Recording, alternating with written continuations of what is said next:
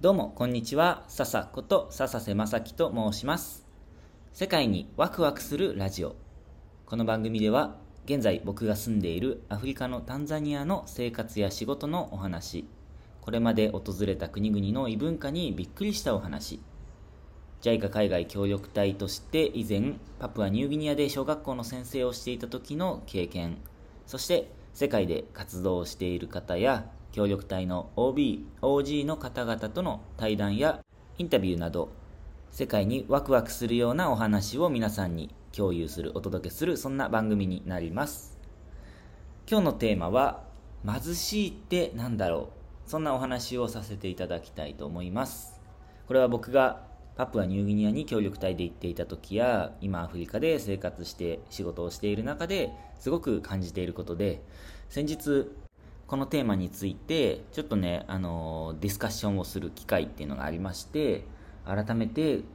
え考えたことっていうのを皆さんにお話ししたいと思います。結構ねあの話したいこと今日盛りだくさんでじゃあ頭の中整理しなきゃって思ってえっ、とスクリプトっていうんですか？あの箇条書きで話したいこと書いちゃってあるのでちょっとねなんか話し方が自然じゃないかもしれませんがご了承いただけたら幸いでございます。えっとさて早速本題なんですがアフリカとか途上国のイメージってなんか僕は貧しいとか苦しんでいるとかかわいそうとかうんとそんなイメージを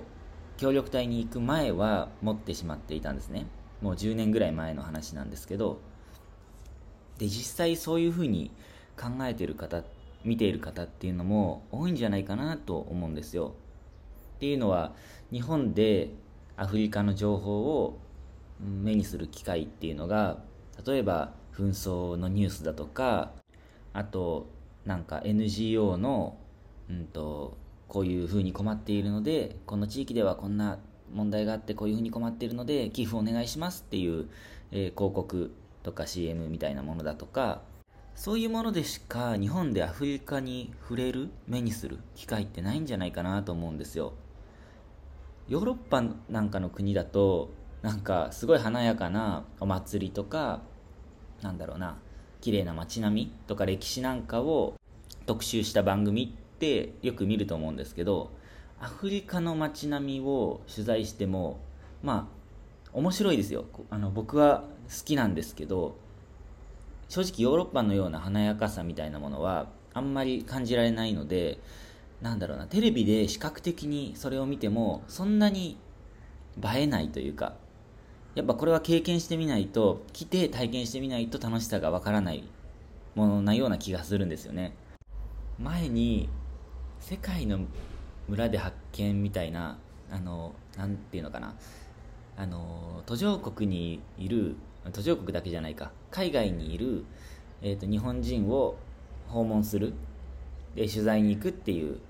あなぜここに日本人か、まあ、いろんな確か番組があったと思うんですけどあの千原誠二さんが出てる番組とかねあったと思うんですけど僕あの番組本当大好きだったんですよ。あの普通の旅番組じゃ見られないアフリカの奥地の方に行くとか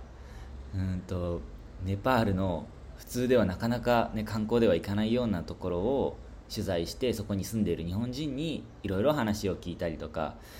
本当ねあの番組が好きだったんですけど多分日本人の多くの人はあれ番組自体面白いと思うんですけどあそこに行ってみたいなって思わないと思うんですよね。あの結構過酷な部分をあのなんていうのかな強調して紹介している部分が多いと思うので、まあ、僕はそれを見てあそこ行ってみたいなって本気で思うんですけど 僕は好きなんですね。好きなんですよね。で、まあ、中には本当に紛争とかあの飢餓とかで苦しんでいるっていうそういう地域も確かにあるとは思います。でそこで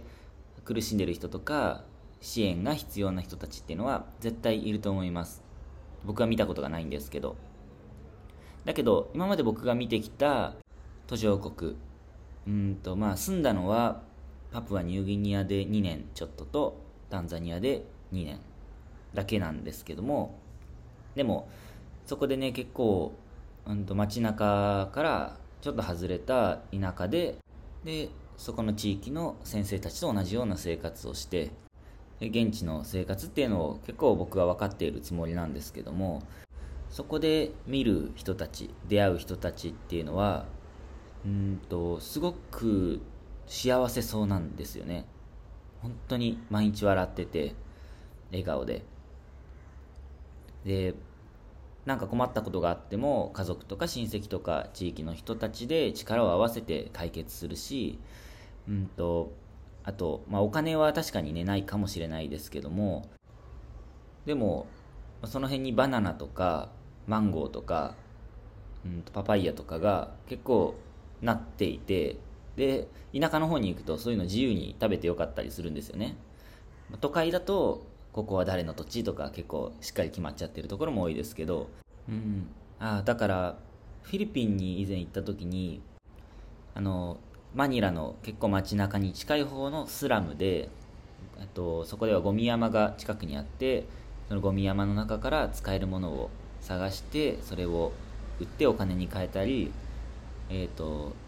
ファーストフード店のなんか残った、うんと、誰かが残して捨てたものとかをそれを拾って食べていたりっていう人たちもいましてだから本当に困ってる人たちは困ってる人たちって確かにいるのは間違いないんですけどなんか途上国って聞くとみんなそんな感じがしちゃうっていうのが僕は問題だと思うんですよね。アフリカイコール貧しいみたいな。多分そんなイメージを持っている人は多いんじゃないかなと思うんです。でちょっと話は飛んじゃうんですけど世界銀行が国際貧困ラインっていうのを決めているのを知ってますか？これは1日1.9ドル未満。だいたい200円ちょっとをイメージしてくれたらいいんですけどそのぐらいで暮らす人たちのことを貧困層っていうふうに定義しているんですね。だけど、まあ、僕の経験だけなのですごく狭い経験なんですけども僕の経験を振り返ってみるとタンザニアで200円あったら外食ができるなとかあとマーケット市場に行ったらトマトが両手にいっぱい買えちゃうなとかアボカドも4個か5個ぐらい買えちゃうなとか日本だったらアボカドちっちゃいので 1, 個1個200円ぐらいしたりするじゃないですか。タンザニアだと結構大きいサイズで4つか5つ買えちゃうんですよね、まあ、今のタンザニアの話ですけどパプアニューギニアを思い出してみると結構自給自足、まあ100%自給自足とは言わないですけど自給自足でほぼほぼ生活している人たちっていうのもいましたしもうさっきも言ったように本当にその辺にパパイヤとかバナナとかなってたり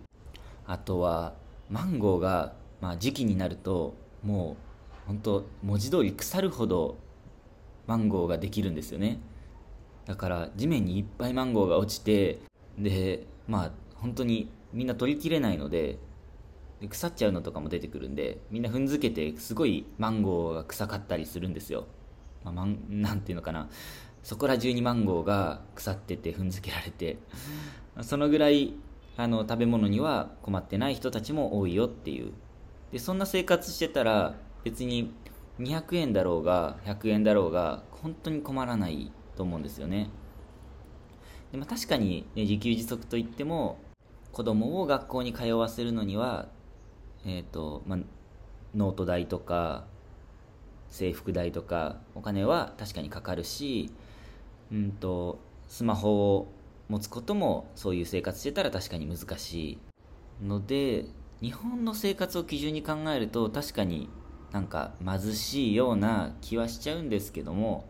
でも、まあ、ほとんどの人がそういう生活をしていたらこれ絶対的貧困とか相対的貧困とか最近よく聞く言葉ですけど、まあ、相対的貧困を考えるとそういう生活でも本当に貧しいのっていうのは、うん、僕はそこで生活をして現地の人たちを見ていってすごく感じたことですね。だからうーん何が言いたいかというと,、うんとまあ、人がお金を持っているかどうかっていうのを判断基準にしちゃうと確かにパプアニューギニアの人とかタンザニアの人とかまあ、途上国と言われる国の人たちは大半の人たちは日本人よりもお金を持っていない。っていうことは間違いないと思います。そうやって考えると確かに途上国は先進国よりも下って言えちゃうかもしれないです。でも僕はパプアニューギニアとタンザニアで生活をしてみてみんなが笑顔で生きてるかっていう基準で物事を見たらこれは日本人勝てないなって思ったんですよね。タンザニアのうちの生徒に僕の勤めている中学校の生徒に日本は先進国だけどタンザニアは途上国だからっていうことをよく言われるんですよね。でその時に僕はこんな話をすることにしています。えっと日本は経済では先進国だけど仕事をしすぎて心の病気になってしまうっていうような人とかあと子供でもね学校に行くのが嫌で苦しくて自殺をしてしまう人ってっていうのもたくさんいるんだよっていう話をしたらすごくびっくりしていたんですよね。だから僕はタンザニア人の方が日本人よりも幸せそうって感じることが多いので、うん、僕の夢というかねあこんな世界が待っていたらいいなっていうことの一つにいつかうんと、ま日本が今は経済とか、うんと、教育のサポートで日本から途上国に協力隊の人とか NGO とかがサポートにヘルプに行ってるけどいつかタンザニアとか、まあ、タンザニアだけじゃなくてあの経済の途上国と言われる国々の人たちが日本に来てどうやったらうんと楽しく過ごせるのかとかもっと楽観的に考えられるにはどうしたらいいのかみたいなことを今度は日本人に教えてくれるようななんかそんな支援をしてもらえたらとっても嬉しいななんて僕は思っています。